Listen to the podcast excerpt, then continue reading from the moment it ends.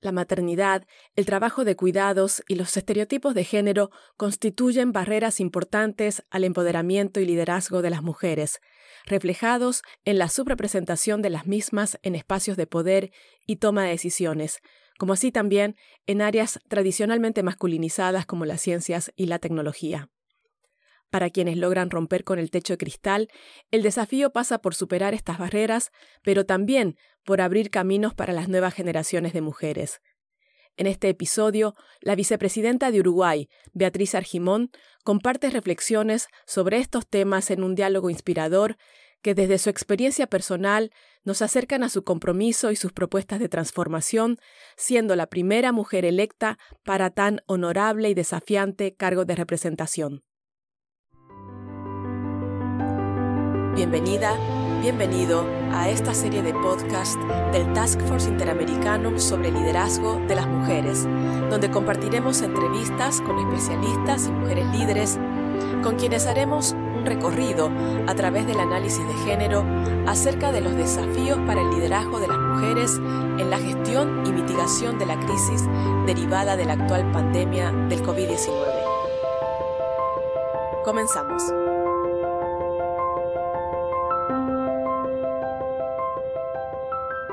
Mi nombre es Magdalena Furtado, soy representante de ONU Mujeres en Uruguay y quisimos que Uruguay integrara esta serie de entrevistas con mujeres líderes impulsado por el Task Force Interamericano sobre Liderazgo de las Mujeres, que busca propiciar diálogos y contribuir a crear conciencia sobre la importancia del liderazgo de las mujeres, tanto en la respuesta de la pandemia como en la mitigación de la crisis social económica. Y hoy tenemos el enorme placer de estar con Beatriz Argimón, vicepresidenta de Uruguay, para repasar desde su mirada los desafíos para el liderazgo de las mujeres en la gestión y mitigación de la crisis derivada de la actual pandemia del COVID-19. Beatriz Argimón es la primera vicepresidenta mujer electa de la historia del Uruguay, que este cargo lo asumió el primero de marzo de este año unos días antes justamente de detectarse el, primer caso de COVID en Uruguay. Es profesional universitaria, se graduó como escribana en la Universidad de la República y se especializó en Derechos Humanos y Familia. Ha recorrido una extensa actividad política en el Partido Nacional, militando desde los 16 años. Fue edila, directora del Instituto Nacional del Menor y diputada nacional durante dos periodos, 2000 a 2005 y 2005 a 2010. En el 2018 asumió como presidenta de su partido, siendo la primera vez que una mujer tomara posesión de ese cargo. Es defensora de los derechos de las mujeres y fue una de las fundadoras de la Red de Mujeres Políticas y de la bancada bicameral femenina. Muy bienvenida Beatriz y es un placer y tengo el honor de poder eh, conducir esta entrevista contigo. ¿Cómo estás Magdalena? El, gusto es mío y realmente es un placer en estos momentos difíciles para el mundo y para nuestra América Latina a raíz de esta crisis sanitaria que nos sorprendió, en el caso nuestro al inicio mismo de nuestro, nuestro periodo de gobierno, poder estar en contacto, intercambiar miradas y, y acciones a nivel y a través de los liderazgos femeninos.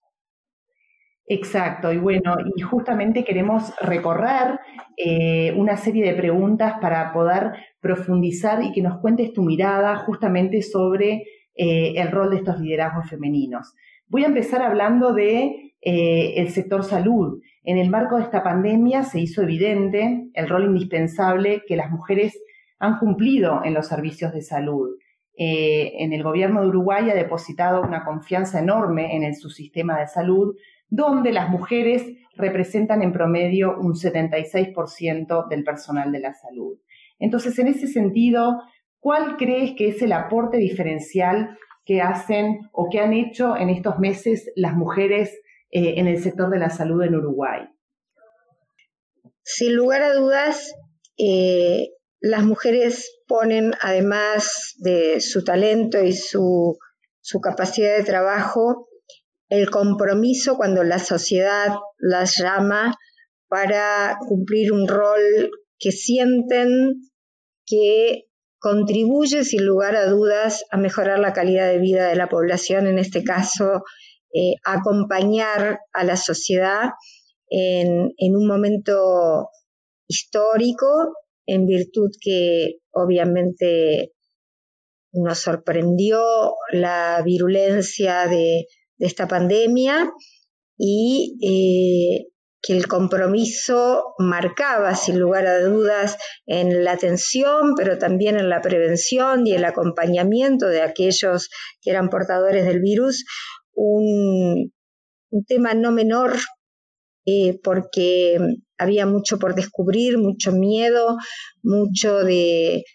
sentir que era un momento difícil y que no se sabía cómo salir. Y por eso el rol en general del personal de la salud, pero fundamentalmente de las mujeres, que para variar estuvimos en la primera línea, en el caso de las mujeres de salud era notorio, además es notoria su participación, fue fundamental, vuelvo a decir, no solo lo que tiene que ver con, acciones concretas tendientes a la prevención o, a la cobertura, sino básicamente al acompañamiento sistemático cada vez que un enfermo necesitaba, no solo de la parte asistencial pura, sino al acompañamiento afectivo y fundamentalmente de esa energía y fe para salir. Muchas gracias. Y otro aprendizaje de esta crisis es que las mujeres están también en la respuesta, pero desde el campo de la ciencia y de la tecnología, eh, investigando para encontrar soluciones a esta pandemia y también buscando y aportando soluciones a otros desafíos que nos planteó la, la crisis, la pandemia, como el desarrollo de aplicaciones o equipamiento tecnológico que pudieran mejorar la calidad de nuestras vidas. Sin embargo, se advierte todavía que hay una baja participación de mujeres eh, en esta área denominada STEMS, que es la clave para la competitividad del mundo actual. ¿Cuáles te parece a ti que son los desafíos y las barreras aún por vencer para que más niñas y jóvenes se incorporen a las ciencias y sean protagonistas de ese futuro que indiscutiblemente será tecnológico? Nosotros hemos hablado muchas veces contigo y con distintas compañeras del movimiento de mujeres que obviamente los procesos culturales con lo que tiene que ver con los avances de las mujeres es notorio, pero también es verdad que, eh, por lo menos desde nuestra perspectiva, se hace indispensable tomar acciones concretas positivas para de alguna manera incentivar la participación de las niñas en el proceso educativo, de mm, mostrarles que el campo de las ciencias es también un campo que les es afín. Y en este sentido, estuvimos hablando con la subsecretaria de Educación y Cultura efectos de que la educación eh, en los próximos años tenga un programa sostenido desde el punto de vista de ese estímulo. Y, creo que todas aquellas cosas que nosotros podamos hacer para desafiar esa, esa, premisa que parece todavía fuerte en todas las sociedades y es que las mujeres y la ciencia no, no van de la mano, del todo de la mano, y todavía las mujeres eh, científicas se las ve como algo muy raro, el poder estimular y hacer presente en la población que como todas aquellas áreas que en general fueron como miradas predominantemente masculinas, las mujeres van avanzando y deben seguir avanzando porque obviamente también dentro de, de sus opciones puede estar planteado el tema de ser científica. A mí me, gustaría contarte que hace unas semanas, en ocasión de habernos enterado de, un experimento, de una investigación que estaban haciendo un grupo de básicamente mujeres científicas, eh, nos acercamos al Instituto Clemento Estable, que eh, precisamente en un equipo donde mayoritariamente eran mujeres, estaban estudiando un test, miren para qué tema, para que las mujeres pudiéramos tener un, test similar al del embarazo, pero para detectar si estamos eh, con infección urinaria. Y de pronto, como suele pasar en, la investigación, se les plantea que el sistema, el, método utilizado podía servir para aproximadamente en 40 minutos poder detectar el virus eh, de COVID. Y así lo hicieron público y, la verdad nos gustó cuando fuimos a, a ver esta experiencia que la presentación, que el entusiasmo que nos transmitían desde el equipo abrumadoramente era por mujeres en un instituto que lo primero que se nos dijo cuando llegamos es que tenía una comisión de equidad y género a efecto del estímulo y visualización de las mujeres en la ciencia. Así que, como verán, uno va encontrándose respuestas a esto que debe ser una preocupación de los estados y es el estímulo, vuelvo a decir, desde niñas a las mujeres en la ciencia. Bueno, qué buenas noticias entonces para poder impulsar en los próximos años este, y, poner un pie en el acelerador en, esta área de STEMS, que es muy importante para poder ir cerrando brechas eh, entre varones y mujeres. Y, qué linda esa anécdota que nos contás del Instituto Clemente Estable. Y te pregunto ahora, eh, ¿por qué teniendo esos casos, de, esos roles protagónicos de mujeres en sector salud o, en las ciencias, ¿por qué no se visualiza una mayor representación de mujeres en cargos de decisión? Puede ser en el sector salud o en cualquier espacio estratégico eh, que tenga que ver justamente con la toma de decisiones. ¿Por qué las mujeres no están, eh, están subrepresentadas en esos espacios? Obviamente hay muchos lugares donde todavía uno notoriamente observa la subrepresentación femenina. En el caso de Uruguay, un país donde las mujeres tenemos un alto nivel educativo, donde somos la mayoría que egresamos de los distintos espacios universitarios y además con excelentes calificaciones, hemos ido avanzando en, distintos lugares donde generalmente se veía como espacios exclusivos para los varones, pero sin embargo tenemos la misma dificultad que a nivel mundial y es el real acceso a los lugares de decisión lo que implica indefectiblemente el que se haga visible una apertura de esos espacios. Es así como en Uruguay, un país que fue de los primeros en las mujeres poder tener, ejercitar el derecho a voto, pero además ser elegidas, eh, y de las primeras en América de, de, tener la posibilidad de divorciarse, de las primeras de administrar sus bienes. Sin embargo, en los lugares de decisión, de manejo del poder político, comunicacional y económico, sigue siendo lugares donde cuesta la subrepresentación, eh, vemos la subrepresentación. Obviamente hay un tema cultural, eh, las raíces patriarcales, eh, como suele pasar en la sociedad, son muy fuertes en la sociedad uruguaya,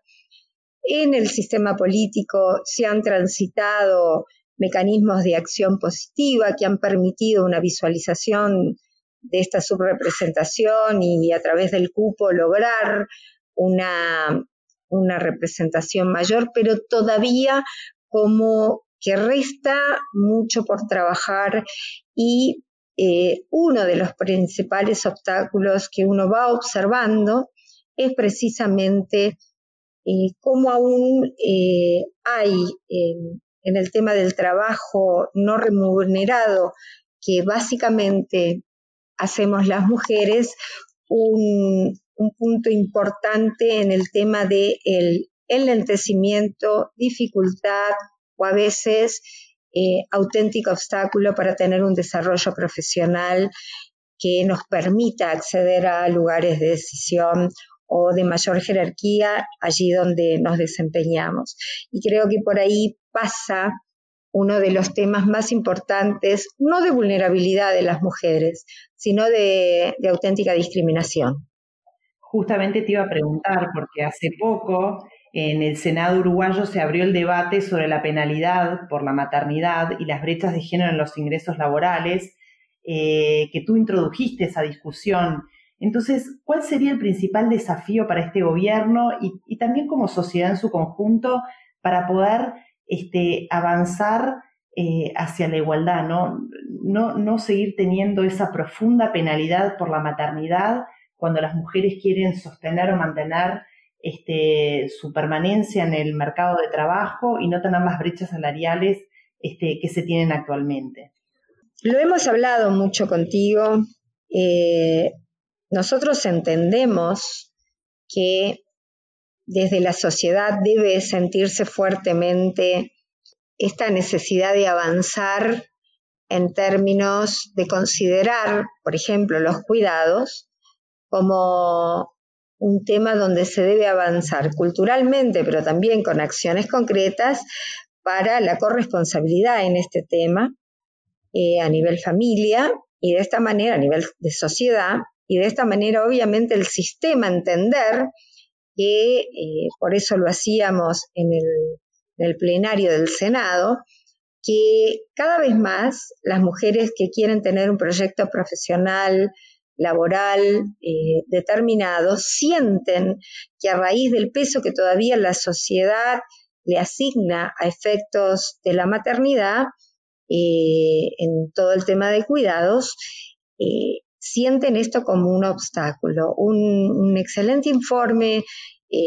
elaborado por, por mujeres muestra como al cuarto mes, cuando la mujer, por ejemplo, se reintegra de su licencia por maternidad, ya ha perdido desde el punto de vista salarial y eh, esto no lo recupera ni a los 10 años, sino que sigue con un déficit, pero además, obviamente, todo esto incide en el momento de el pago de su retiro, de su previsión social. Entonces, cuando estamos teniendo estos datos, y vemos paralelamente cómo las mujeres más jóvenes empiezan a tener que plantearse esa disyuntiva, bueno, eh, soy madre ahora, desarrollo profesionalmente, e, evidentemente este planteo que no se hace en los varones está hablando no de una vulnerabilidad de la mujer en tanto madre, sino de una clara discriminación que hace que por roles predeterminados y cuidados que la sociedad entiende que debe cumplir, tenga que eh, enfrentar esta, esta decisión y decididamente la misma no es ni más ni menos que una discriminación. Y si a eso le agregamos otro informe que contigo vamos a presentar, donde por primera vez claramente se muestra lo que aportamos económicamente las mujeres al Producto Bruto Interno, por un lado, en el mercado, el mercado formal de trabajo, pero por otro lado, eh, donde se ve claramente lo que las mujeres aportamos con el trabajo no remunerado, me parece que la sociedad empieza a asumir que es un tema que va no solo por políticas que deben empezar a entender que estos son claros casos de discriminación hacia la mujer, sino que también desde la sociedad todo el mundo tiene y arte y parte en cómo asumir un cambio cultural. Bueno, y ahora pasando a tu experiencia personal, eh, ¿cómo, fue tu recorrido? ¿no? Porque además, Beatriz, tú sos mamá eh, y, fuiste mamá eh, ocupando cargos públicos desde muy joven, ¿no? Entonces, ¿cómo fue tu recorrido? ¿Alguna anécdota que nos quieras compartir o tus fortalezas para alcanzar el lugar que ocupas hoy? Sí, yo pertenezco a una generación, yo tengo 59 años, empecé a militar a los 16 años y pertenezco a una generación donde toda la vida eh, las mujeres eh, estudiábamos y, y, éramos madres muy jóvenes. Y yo creo que mm, cuando nuestras hijas especialmente miraban ese sacrificio sostenido que teníamos que tener para poder cumplir con el rol de madres y ese mandato permanente y encima poder estudiar para nuestros exámenes eh, e ir asumiendo los desafíos profesionales que nos iba tocando. Creo que por eso muchas de nuestras hijas eh, se plantean, bueno, este, ¿para qué asumir tanto sacrificio? Este, tengo que optar. Y por eso, lamentablemente, muchas dilatan la maternidad no por querer, sino porque se enfrentan realmente a esa opción y para cuando nazcan sus hijos quieren tener una mejor calidad de vida para ellos, para su familia en general. Entonces, eh, a mí me tocó sí tener que distribuir mi tiempo entre ser mamá muy joven y a su vez, eh, si bien soy profesional del derecho, eh, el haber optado por la actividad política como profesión en un momento donde no era muy común que las mujeres eh, optáramos por desarrollar actividad política en términos competitivos, eh, requirió de muchísimo esfuerzo, eh, de muchísima disciplina. Yo creo que la disciplina y la constancia fueron lo que en definitiva hicieron posible el, ser hoy la primer vicepresidenta electa en el país. Y digo esto porque y no, no dejo de tener una carga por eso, porque me parece que alguna vez me planteé que también yo tenía que pensar en las mujeres que venían detrás y poder abrir espacios. Entonces, el ir llegando primero a muchos de estos lugares hace que uno sienta sobre sus hombros esa responsabilidad y hacerle más fácil a las nuevas generaciones el ir accediendo a lugares de decisión política. Así que, obviamente, parte de, de todo esto, tú me preguntabas una anécdota, yo siempre me acuerdo después de estar embarazada de, mi hijo más chico y de, de, haber tenido una interpelación a nivel del legislativo comunal y llegar a mi casa muy avanzada la, la, mañana eh, y, y mi vecina de al lado, yo ya tenía un embarazo muy avanzado, me miró como diciendo, ¿qué hace esta mujer en lugar de dedicarse a ser madre? Y, veo ahora las jóvenes mamás cómo comparten con sus parejas, con su familia en general, eh, episodios cotidianos que hacen que puedan desarrollarse, ir, venir, y nadie cuestiona eh, que aunque esté en estados avanzados ya, eh, siga trabajando, lo ven como algo totalmente natural. Entonces es cuando uno dice, bueno, esas batallas no han sido en vano. Exacto, no, y siempre este, es, es inspirador este, ver y apostar en las nuevas generaciones y los cambios que se van procesando y sobre todo gracias a, mujeres como tú que han abierto esas puertas. Y, justamente para terminar, la última pregunta tiene que ver este, con esto, con las generaciones más jóvenes. Eh, Beatriz, tú sos una persona que por lo general te vemos rodeada de jóvenes, ¿no? Que jóvenes en Uruguay este, es más bien eh, un factor más escaso porque somos un país muy envejecido. Te hemos visto rodeada en la campaña, en tu despacho, hay mucha gente joven trabajando contigo. Entonces, ¿Qué le dirías a las chicas jóvenes que tienen esa vocación política? O sea, te invitamos este, a que compartas y, que, hagas un llamado a la acción para esas chicas jóvenes. Eh, ¿Qué consejo le darías a ellas? Primero, en lo personal, si es su, vocación, que, se animen, que, es una profesión dura, pero es apasionante y además eh, uno siente que está realmente llevando adelante un fin social. Uno se convierte en un actor que debe pensar en cómo mejorar la calidad de vida de los demás, el trabajar por una sociedad mejor. Entonces, eso es realmente estimulante. Eh, nadie dice que eh, se trate de una actividad fácil, como tantas otras. Esta lo que tiene y que a veces hace que a las mujeres, eh, bueno, se nos haga un poco más difícil la decisión, es que tiene mucho el peso de lo público. Y generalmente, como solemos cuidar mucho nuestro ámbito privado y en muchas oportunidades estamos muy expuestas, esto hace que se opte de pronto por eh, si bien se está en el sistema, a veces por lugares donde uno eh, no tiene un protagonismo determinado. Pero a mí me gusta eh, potenciar las nuevas generaciones de mujeres. Me parece que es muy importante la equidad. Hay una mejora de la calidad de la democracia cuando se logra una igualdad en el acceso. Así que yo estoy muy esperanzada en las nuevas generaciones de mujeres políticas porque me parece que hay un cambio sustantivo cuando hay un peso que se hace sentir en el sistema político, que se traslada sin lugar a dudas en mejoras a una democracia que tiene claro las dos miradas que hay en la sociedad predominantemente. Bueno, muchísimas gracias, Beatriz. Ha sido un placer conversar contigo y por supuesto que seguiremos eh, acompañándote aquí desde ONU Mujeres Uruguay y apoyando justamente eh, todas las causas que has abierto en defensa de los derechos de las mujeres para la mejor calidad de vida de las mujeres y para lograr una igualdad sustantiva en Uruguay.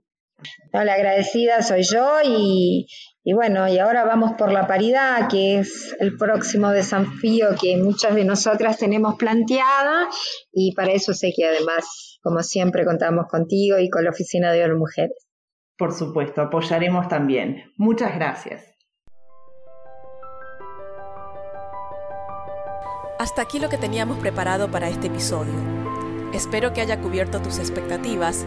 y que, así como creemos que estas conversaciones contribuyen al análisis y una mejor comprensión de las desigualdades existentes y los desafíos para cerrar las brechas de género, confiamos en que hagas tu parte y abogues también por la participación igualitaria de las mujeres en la toma de decisiones en todos los ámbitos en los que puedas incidir. Gracias por acompañarnos. Si te ha gustado el episodio de hoy, dale a me gusta, comparte y comenta. Así podremos llegar a más personas y amplificar nuestro llamado para que los estados y otros actores claves aseguren la representación paritaria en los espacios de poder y toma de decisión. Te esperamos en el próximo episodio y hasta entonces nos vemos en redes.